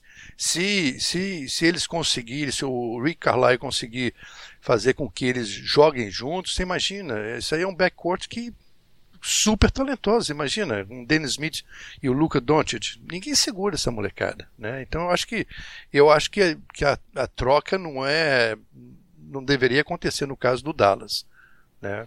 O, o, pode falar. Não, não, ia só, né, voltando ali ao, ao Bradley Bill, é, também, eu acho que vai ser muito difícil. O salário dele é 25 milhões esse ano, né? Quer dizer, é, você tem que fazer um pacote bem legal aí para você fazer uma troca com ele. E é um jogador, não sei, não lembro a idade dele, tá, tá beirando, deve estar tá com Acho 28 que é 26, agora. 27, é. Por aí, aí, né? É um jogador jovem ainda, né? E se você considerar que o, que o pique do jogador da NBA é justamente nessa fase, 27, 28, 29 anos, pô, você vai trocar um jogador com, com o talento dele pra, por quem? Né? Caramba, tem, ele tem 25 ainda. 25? Pois é, então, super novo. Tem esse Sara, Satoransky, né? Que o, sai o, o, o wall e o, o cara cresce, né? Quer dizer, eu não sei. Acho que o. É, acho que fica muito difícil a troca para ele, até pelo talento que ele tem, né? Vocês trocariam assim, pelo CJ McCollum? Eu... eu não vejo muito sentido é... na troca. É, parece... A não ser questão comportamento, sei lá. É, podia ser não, novos mas... ares para os dois. É, não, assim, nesse, aí tá, Lucas, você falou um negócio que é para mudança, assim, porque às vezes tem aquele, você tem que sacrificar uh, um jogador de ponta, de repente, para dar um novo ar ao time, né? É, é, talvez, nesse, você olhando nesse ângulo aí, nessa ótica, sim, né? Mas eu gosto muito do Bradley Bill. Eu acho que é um jogador. Quando ele não está jogando do lado do Wall, ele cresce, mostra realmente o jogo dele. Eu acho que o, Wall é, apaga um pouco o talento que ele tem. Também acho. O, o Elton Martins diz o seguinte: Bradley Bill comanda melhor o Wizards do que o John Wall. Deu uma cornetada aí, aí no John Wall. É. O, o Igor, estudante de engenharia elétrica da Universidade Federal do Ceará, diz o seguinte: Muito tenho observado os Clippers essa temporada. É um elenco muito bom mas que carece de um franchise player para mudar de patamar e brigar nas cabeças. Qual franchise player cairia como uma luva nessa franquia? Rapaz, a questão do franchise player é que assim, para um cara ser franchise player quer dizer que ele é bom pra caramba. Então, Bradley qualquer bom pra caramba, é, não, ele não é franchise player para esse tipo de quão melhor ele é que o Tobias, por exemplo. Ah, eu acho que eu falei bem Tobias, melhor. mas eu to será? Tobias Harris, é. Eu acho que encaixaria bonito ali, cara, Bradley Bill, mas eu não Olha, vejo como acontecer. Se você é, considerar que o meu parceiro Avery Bradley não está jogando bem, talvez você poderia pensar em num, num armador para o time, né? Que o Avery Bradley está num ano de contrato, é, ele não não não, não tá bem, né? Ele, teve, ele rompeu, foi, foi o cruzado que ele rompeu no passado, né? Então ele não, acho que foi o cruzado, se eu não me engano. Ele ficou fora, voltou essa temporada e não não está muito bem. Talvez agora Eu vou te falar, o Doc Rivers tem que ter muito crédito para esse time aí, porque ele fez uma, essa garotada jogar junto. O Galinari está jogando muito, sempre gostei do Galinari. O Galinari, quando ele está saudável, é um cara que, olha, joga no nível. Lógico, lógico não é um franchise player, né? Mas, olha, é um jogador que traz perigo para muito, muitos. E tem o Lou Williams também, que é um. Eu adoro o Lou Williams vindo do, do banco de reservas, né? Então é fazendo parte dessa rotação aí. Mas eu não sei, talvez aí né, no, para trazer um franchise player para fazer uma diferença no, no, no, Los Angeles Clippers seria um armador. Aí agora eu não sei quem, né? Kemba Walker. Uau, aí sim. Aí você você tá querendo, você tá querendo tirar o Clippers da briga pelo Duran, Fábio, que você tá de olho no Knicks aí. não, mas o Anderson Neri. Ah, desculpa, para. O Anderson Neri é, falou o seguinte: Saindo o Lakers da oitava posição do Oeste, quem que tem mais chance de sustentar essa vaga? Não me fale em Phoenix, por favor. O Phoenix eu acho que tem boa. Não, antes. O, o oitavo ali, cara. É Sacramento é aquela... Kings, meu amigo. Ah, eu tô torcendo também, hein, cara. A gente. Cara, até lindo ver esse Adoraria. É. Eu gosto também. É. Tem chance, você acha? É, eu acho sei, que o LeBron mas... volta, gente. Não vai, ah, o Lakers não, não vai sair, LeBron... não. Não, e falar nisso, é, até aproveitando aqui, fazer uma, uma, uma, uma propagandazinha. Nosso jogo de quinta-feira agora é o Los Angeles Lakers e o, Oklahoma City Thunder, na quinta-feira, jogo vivo.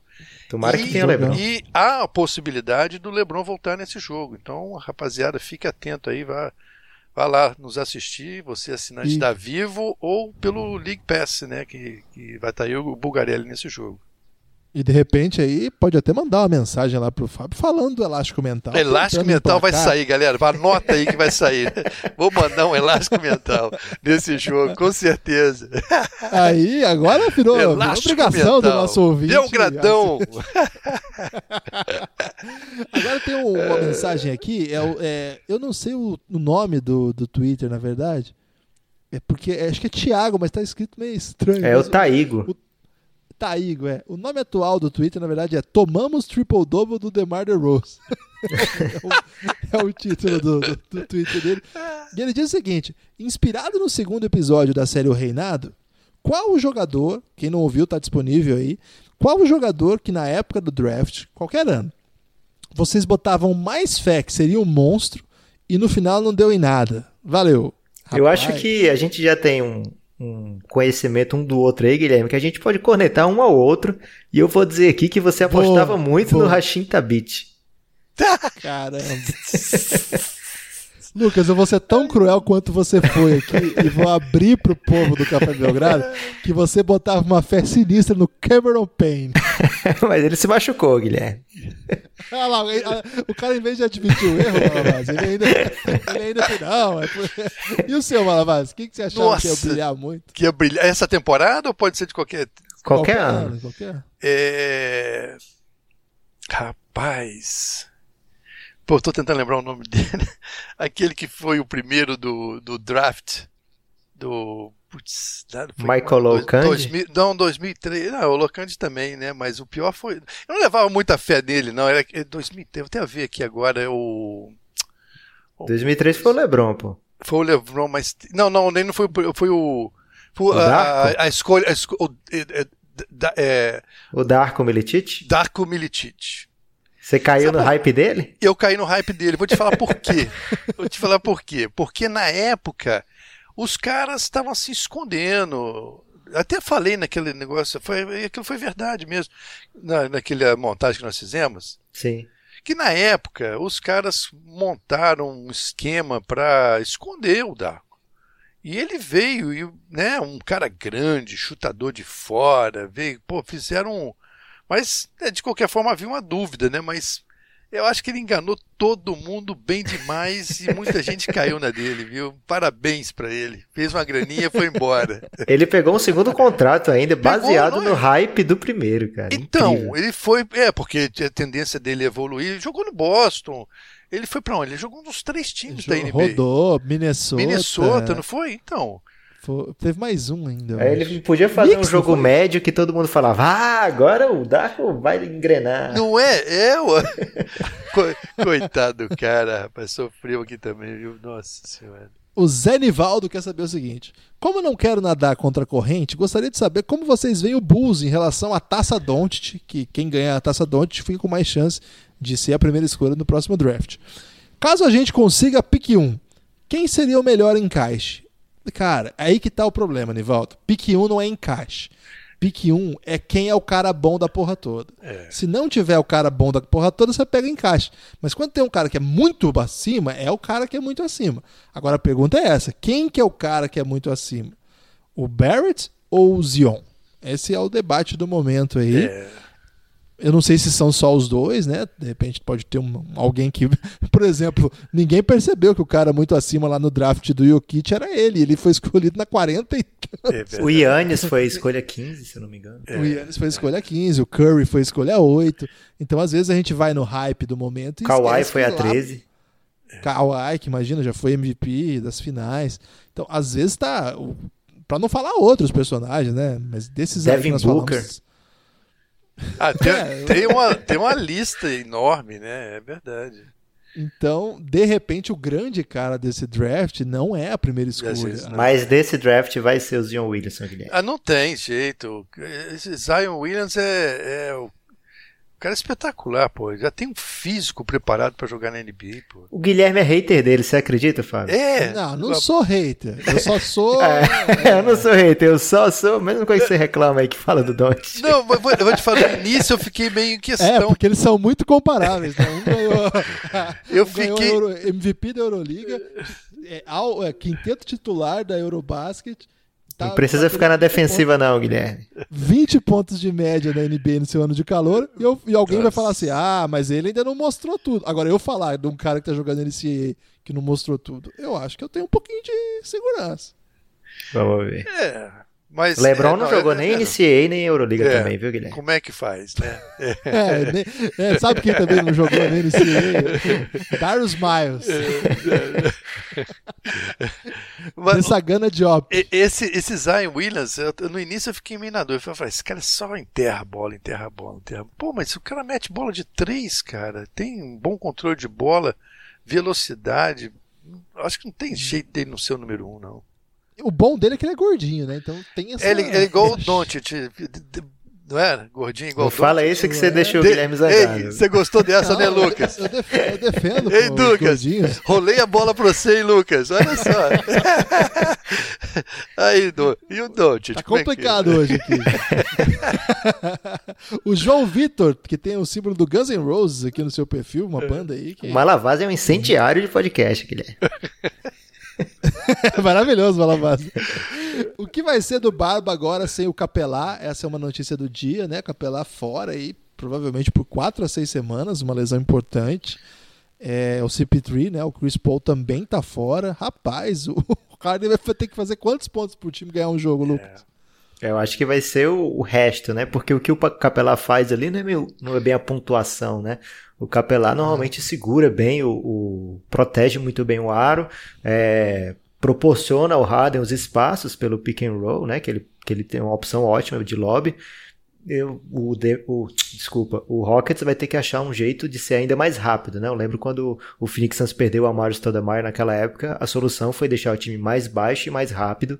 É, o Houston não tem outro jogador com as características do Capelá, então o Mike D'Antoni vai ter que improvisar. A gente pode esperar mais noites impressionantes, sinistras e inacreditáveis do Barba. Do Barba, é. É. Você an- andou come- narrando o jogo dele já, né, Malavaz? Sim, sim, não, é. Eu, inclusive, assisti agora. Eu fui, eu fui a alguns jogos dele aqui, pessoalmente. Até conversei com ele, até para fazer um- né, uma observação. Todo mundo fala aí, eu vejo Capelá, Capelá. O nome dele é Capela mesmo, né? Eu não sei por que, que vem Capelá, porque eu sei que todo mundo aí no Brasil fala Capelá. E ele mesmo é Capela, ele, eu conversei com ele, né? Então, é um, só Ah, para falar que- Capela só para esclare- esclarecer essa Francês história. desnecessário. É, francês desnecessário. Capelar. É, não, eu acho que o que ele tá jogando essa temporada, como ele. E até assim. A, a, forma que ele evoluiu da temporada passada para esse ano é, pô, é assustador, né? Ele já mostrou um potencial muito grande na temporada passada, mas nossa, ele estava jogando muito, principalmente defensivamente. Né? O cara, pô, estava com média de pontos, quase 20 pontos, acho que 18 pontos aí de média nessa temporada, chutando aproveitamento, acho que eu, se eu não me engano, o aproveitamento dele no field goal, né, dos arremessos, era o melhor da NBA. Né? Logicamente ele joga dentro do garrafão, né? dentro de pouco curta distância, mas, cara, ele vai fazer muita falta. São 12 rebotes de média. É, né? A não ser que volte o Carmelo, né? Quem sabe? Hot take. Oi, ei, o Carmelo tá no contrato ainda, hein? Não dispensaram ainda não. Ele tá Parece que vai pro Knicks ah, ele, cara. Não, mas aqui, aqui, aqui, aqui, ele não vem não, aqui ele não vem não. ele é muito bem-vindo aqui na noite de Nova York, mas no, no Madison Square Garden não entra não. Só se for no time adversário. Rapaz, é um cara aqui que tá com a foto de futebol americano, não, então não sei que time que é, porque não domino conhecimento sobre essa área. Ele tem duas perguntas. A primeira é: vocês acham que o Ben Simmons vai conseguir se tornar um jogador dominante que nem o Giannis? Eu acho que quando ele se tornar um jogador. Eu tô falando agora. Eu acho que quando o Ben Simmons se tornar um jogador tipo que o Giannis é hoje, o Giannis vai ser, tipo, muito melhor. Mas talvez o Ben Simmons consiga jogar, tipo, bem fodão, assim. Ele é muito bom, né, Lucas, né, Fábio? É, mas não é assim, atlético igual o, o, o Antetokounmpo, né? Assim, a habilidade do Detocumpo, eu até comparo ele muito, me lembra o Scottie Pippen na época do, Chicago Bulls, né, o jeito do Giannis. É, é, assim, eu acho que são dois jogadores bem diferentes, com grandes talentos, obviamente, mas é, o, mas por que essa comparação? Deixa eu entender a pergunta direito. Ele está dizendo que se o, Acho que não, acho que é aleatório, assim. É, não tem caras, um... Não tem um conceito, assim. É, não, né? Assim, não, porque são, assim, logicamente, dois, dois, dois grandes jogadores, né? Mas colocar a comparação entre ele e o Giannis, assim, eu já olho muito a parte física do atleta, a forma que ele joga. Uh, o, né, o Simmons né, tem que melhorar aquele arremesso de fora dele. E o Yannis, putz, cara, o cara voa, né? É, é, são estilos diferentes. Eu não sei como é que a gente vai comparar os dois. Agora, vocês estão confiantes no retorno do Markel Fultz? Eu não. Você tá, Lucas? Confiante não. Assim, que ele vai voltar? Acho que sim, né? Mas se ele vai voltar bem, se ele vai valer a pena ter sido a primeira escolha, não dá para ficar confiante não, Guilherme. É, o problema é que ele, que ele queimou aí até a, a estratégia do, do Philadelphia fazer uma troca por ele, né? Eu acho ele perdeu muito aí a moral dele no time. Assim, contusão é contusão, né, gente? A gente não, cara tem que se tratar, tem que se tratar, mas muito esquisito, né? Fica até difícil de analisar o que aconteceu ali, a forma que foi feito, ele meteu um advogado no meio para poder marcar consulta lá com outro médico. Eu acho que não ficou uma coisa muito boa entre ele e o Philadelphia nessa história, não. É. Agora, essa pergunta aqui é interessante. É uma sugestão do Clayton. É, por que, que vocês não criam uma série com o Coach Galego? Ele colocou Coach Galega, mas é o Coach Galego. sobre os grandes técnicos da NBA. O que torna o Popovich melhor taticamente? O que eram os triângulos do Phil Jackson e o Pat Riley? Muito boa ideia. Clayton. Eu tenho uma resposta boa pro Clayton. A gente Pode não falar. cria ainda porque a gente ainda não chegou na meta 3, Guilherme, que é o Belgraflix. Boa. Então, vocês, por favor, apoiem o Café Belgrado, que a gente vai ter mais tempo ainda para viver disso aqui, né, Guilherme? Então, quando Exatamente. a gente chegar na meta 250, é, cada ideia é uma série. Exatamente. O Nicolás, ou Nicolas, acho que é Nicolás, né? Não sei. Lemuel. É, é possível explicar o que está acontecendo com o Celtics? É sim, nós falamos sobre isso no último podcast, Nicolas ou Nicolas. Entra lá no, no nosso arquivo. Por que você quer chamar o cara de Nicolás? Nada a ver. Tá igual Capelá, pô. Que Nicolás, Capelá. Esse é o castelhano de necessário. que que houve? Agora o Matheus. O Matheus é um personagem aqui que ele que trouxe a, o conhecimento desse, desse podcast sobre a Viviane Pasmanter, né? Que virou aí um, um grande debate aqui no último podcast. Mas ele tá falando hoje sobre outras coisas. Não trouxe nenhum conceito aí ele está falando do Vucevic. Vucevic faz a sua. Eu gosto do- do- da ale- aleatoriedade das perguntas que chegam pra nós, cara. Não tem nenhuma lógica. assim. A gente vai de Vucevic a. Por isso que eu amo o ouvinte do Café Belgrado de coração e o defenderei das cornetadas do Lucas, que às vezes tá muito azedo. Vucevic faz sua melhor temporada em 2018 e 2019. Acham que ele deveria ir ao All-Star Game? Aí ele fala assim, jornalista brasileiro. O que acham desse aumento considerável de jogadores com faixa de estética duvidosa na cabeça? É, faltou exemplo, né? Eu acho que ele tá falando desse. Inclusive do Vucevic, né? Que às vezes ele usa uma faixa, não usa, não? Não, acho que não. Você Vucevic tá mostrando bem a bela testa o tempo todo Tá agora. botando- é, é. É, tem uns caras com, com faixa mesmo, mas. tô- Tem os caras do Nets que gostam muito de faixa. Aliás, o Nets tem um visual vintage, né? Nos seus Tem, jogadores, né? Os caras têm um, tem um com Black Power, assim, É. que tá dando toque em todo mundo. Jarrett Allen, Tem o- É, tem, o, tem o armador Spencer Dinwiddie, Dean que Weedy. também tem um visual meio Globetrotter dos anos 70, assim, também, maravilhoso. É engraçado, Cada né? Assim, que a gente olha pros caras assim, você não dá. Não fala assim, ah, esse, cara tá bem aqui, não, tá de sacanagem, não vai jogar bola. Porra, esses caras comem a bola, cara. Não é aquela, aquela coisa, é, até, pô, não é nem justo falar isso, mas você olha assim visualmente, ah, será que esse cara joga mesmo? E o cara come a bola, filha da mãe, pô. O Ícaro tem uma pergunta aqui. Você não vai Ícaro- comentar se você Vucevic merece All-Star? Cara, o All-Star não tem a menor graça. Ninguém se importa com quem merece ou não merece. Mas tudo bem, merece pra caramba. O Orlando tá ganhando uns jogos aí que não é pra ganhar, não. E o Você Ícaro? quer defender? Não, fica à vontade. Pop fica melhor. o Ícaro dando show também, com- comprovando o que eu disse no comentário anterior do nosso querido ouvinte. Pop fica melhor com ou sem barba? Eita. Eu acho que com. É por perguntas assim que existem no Café Belgrado, porque quem vai debater isso se não nós? Eu acho que com, porque dá aquele aspecto de quem, eh, do marinheiro, inclusive ele é, ele é Ah. da, da, da marinha, né? Dá aquele aspecto de marinheiro de muitas jornadas, sabe assim?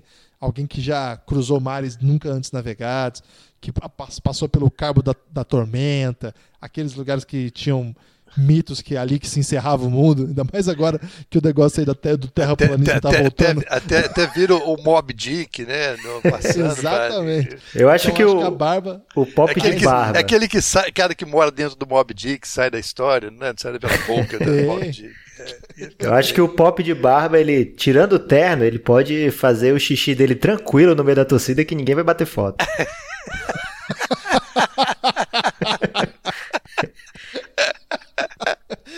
E o Ícaro faz mais uma, uma pergunta e uma observação. Quem está na corrida para MIP? É, e a observação dele é: o elástico mental já nasceu clássico. Já assim, que participação do Ícaro, hein, cara? que- O Ícaro Excelente. brilhou demais nessa Tô sequência. te Ícaro, falando que esse elástico mental vai pegar, rapaz. é, a MIP, quem que, quem que é o nosso Eu candidato? acho que estão bombando atualmente o Pascal Siaka Se a... Nossa, e o. Buddy Hilde. O Buddy Hilde tá naquela faixa dos 20 pontos, Guilherme, então ele é um. Fica de olho que ele é um bom candidato. Nós vamos, nós vamos aceitar é, o debate Derrick Rose e MIP, porque eu vou confessar certo incômodo com essa discussão. Não, ele, ele não tá melhor do que ele já foi. Pois é, mas ele tá melhor do que o ano passado, é o argumento de quem defende. Eu Acho melhor que Poxa. nos últimos anos aí, nos últimos três ou quatro anos, eu acho. É, mas eu aqui acho aqui que em o- Nova York foi um desastre.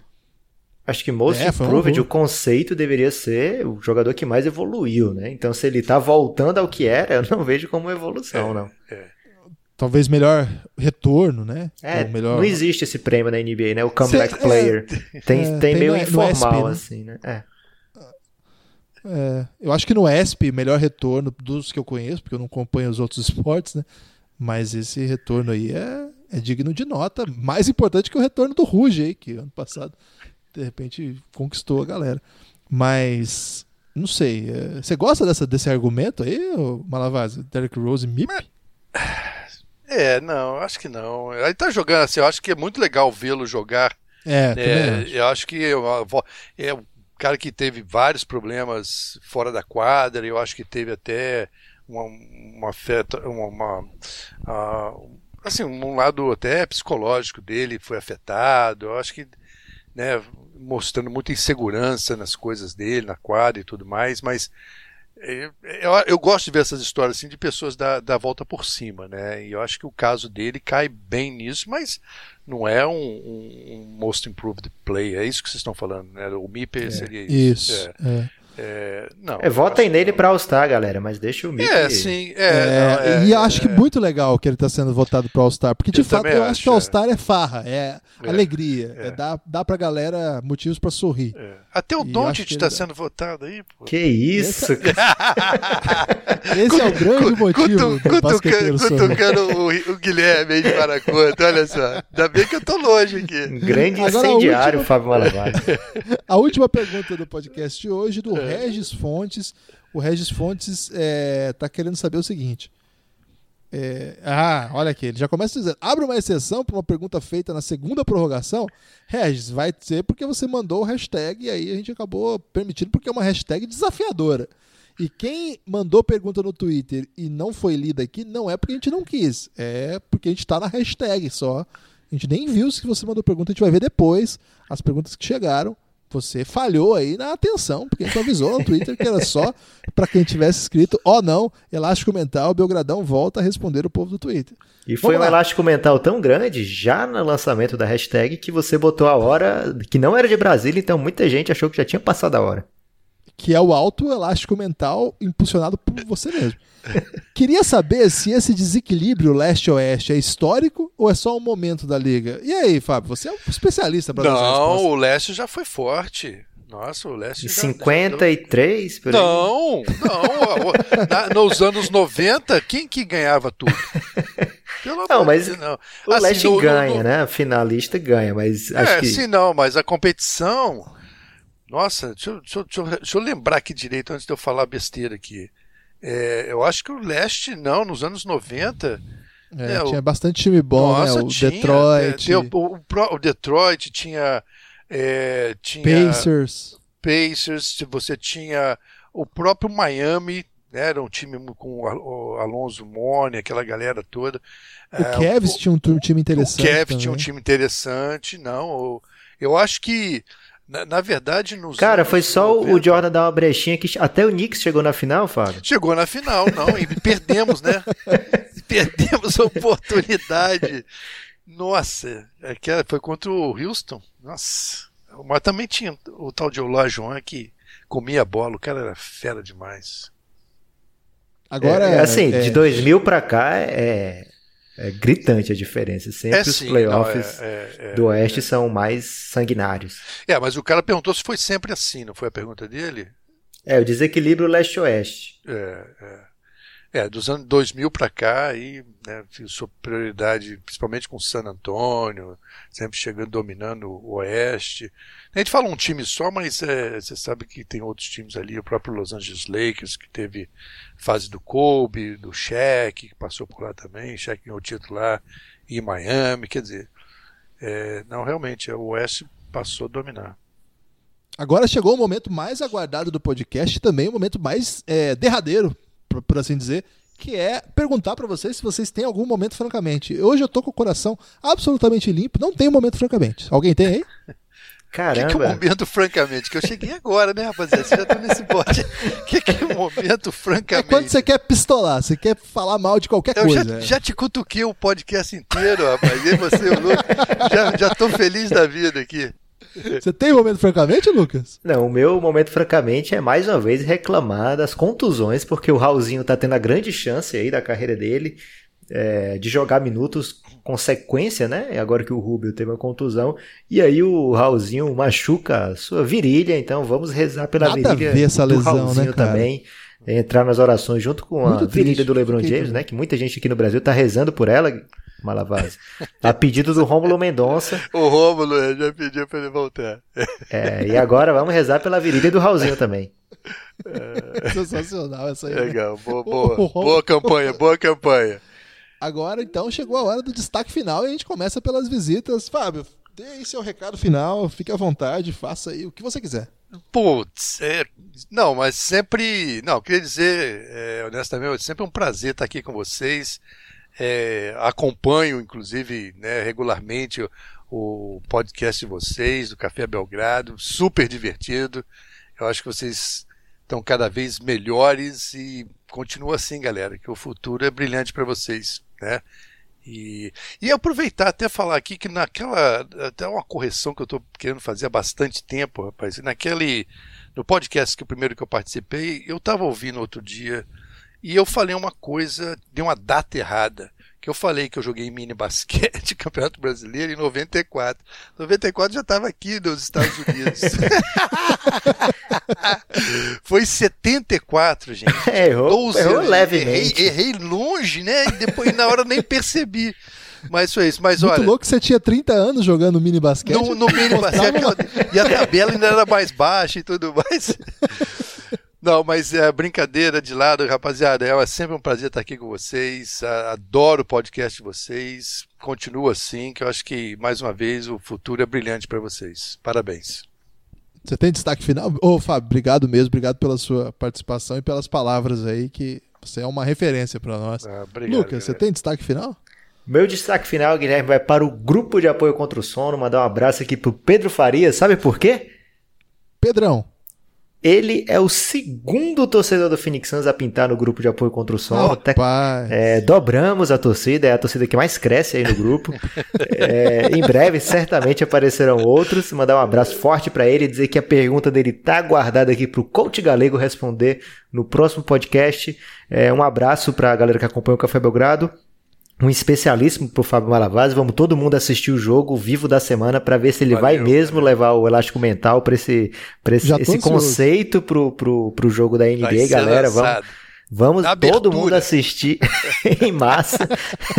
é, a abertura é complicada, que a abertura do jogo vivo é tipo duas horas antes do jogo, já tem a Não, cara do pois Fábio é, mas já que a gente já começa a falar cedo. E Não, vou o- lançar durante o jogo, Lu- Lucas. Vamos acompanhar com, com muita É, atenção. E a outra coisa, Guilherme, é uma boa viagem a você, mas você, amigo do Café Belgrado, não fique triste, o Guilherme vai viajar, umas folgas merecidas, mas vai continuar tendo podcast, teremos convidados especiais, fiquem atentos. Inclusive no sábado eu apareço aí no, no, no nosso feed com o lançamento do El Gringo, né? Porque já tá gravado, já tá sendo é, ansiosamente esperado. Lucas, eu queria mandar um abraço como destaque final. Primeiro, para vários perfis do Golden State Warriors. De repente eu fui bem quisto novamente por torcedores do, do Golden State Warriors. Porque ontem eu defendi esse negócio aí, que é uma besteira do caramba chamar torcedor de modinha. É, assim, fazer piada, eu acho legal, tem umas piadas boas, inclusive. Agora, é meio que mostrar uma certa hierarquia com quem tá chegando agora. Eu acho isso muito chato. Eu acho que NBA é muito legal para estar restrito e ninguém precisa ser especialista para gostar de alguma coisa. E, cara, não tem como você ver o Curry jogando e não ficar absolutamente encantado. Então, que bom que as pessoas estão vendo, estão gostando dele e estão começando a torcer pelo Golden State. Eu, eu assim, eu não sou, eu não acompanho há tanto tempo, mas acompanho tempo suficiente para lembrar que o Golden State era tipo um Sacramento, assim. Quando o Sacramento era um time bom, é tipo o que o Sacramento é hoje, assim, um time meio piada, que todo mundo passa rodo. Era uma, era uma tragédia, assim, era um, e cara, hoje eles são aí o império e ganham de todo mundo, e é muito louco. A NBA vai e vem. E esses personagens são bonitos demais. E eu queria, é, em nome de toda essa comunidade aí que divulgou assim bastante esse comentário que eu fiz e tá dando força até hoje, mandando mensagem de carinho, mandar um abraço pro pessoal do Golden State Warriors Brasil lá do Instagram, mas não só eles, né? Todo mundo. É, Eu não sou igual o Rodrigo Alves que tem a lista completa de todos os perfis do, do- de todos os times do Brasil e do mundo. É, mas eu queria abraçá-los aí, o torcedor do Golden State Warriors. É, inclusive, tô proibido, proibido quem quiser mandar. Estou proibindo quem quiser tratar mal o Kevin Durant, viu, Lucas? Parei com isso aí, porque o pessoal foi muito carinhoso comigo. Agora só o DeMarcus Cousins a gente pode Não tratar. pode falar mal nem do Duran, mas Não, só do, do DeMarcus Cousins, porque aí também, né? Mas o, mas o Duran não. O Duran a gente agora vai, vai ficar. vamos ver se eles vão se sentir daqui a alguns meses da mesma maneira, né, Fábio? Eu tô achando que ele tá, se- tá preparando a vinda dele pro Knicks. É, Já tá aliviando. investindo. E sabe que ano que, ano que vem tem uma possibilidade de ele estar aqui em Nova York. Eu acho que ele tá querendo ama- amaciar aí. E eu queria aproveitar e mandar um outro abraço também pro, pro setorista do Corinthians lá na Gazeta Esportiva, o Tomás Rosolino, que ouviu nosso podcast aí, tá sempre participando no Twitter. Um abraço, Tomás. Espero que esse ano você noticie muitas notícias boas do Coringão. Principalmente muitos gols do Gustavo, hein? Ontem já ter um golaço aí, com esse comentário absolutamente é, fora de contexto, eu encerro esse podcast. Agradeço a todos que nos ouviram e ao Fábio mais uma vez e ao Lucas. Um forte abraço.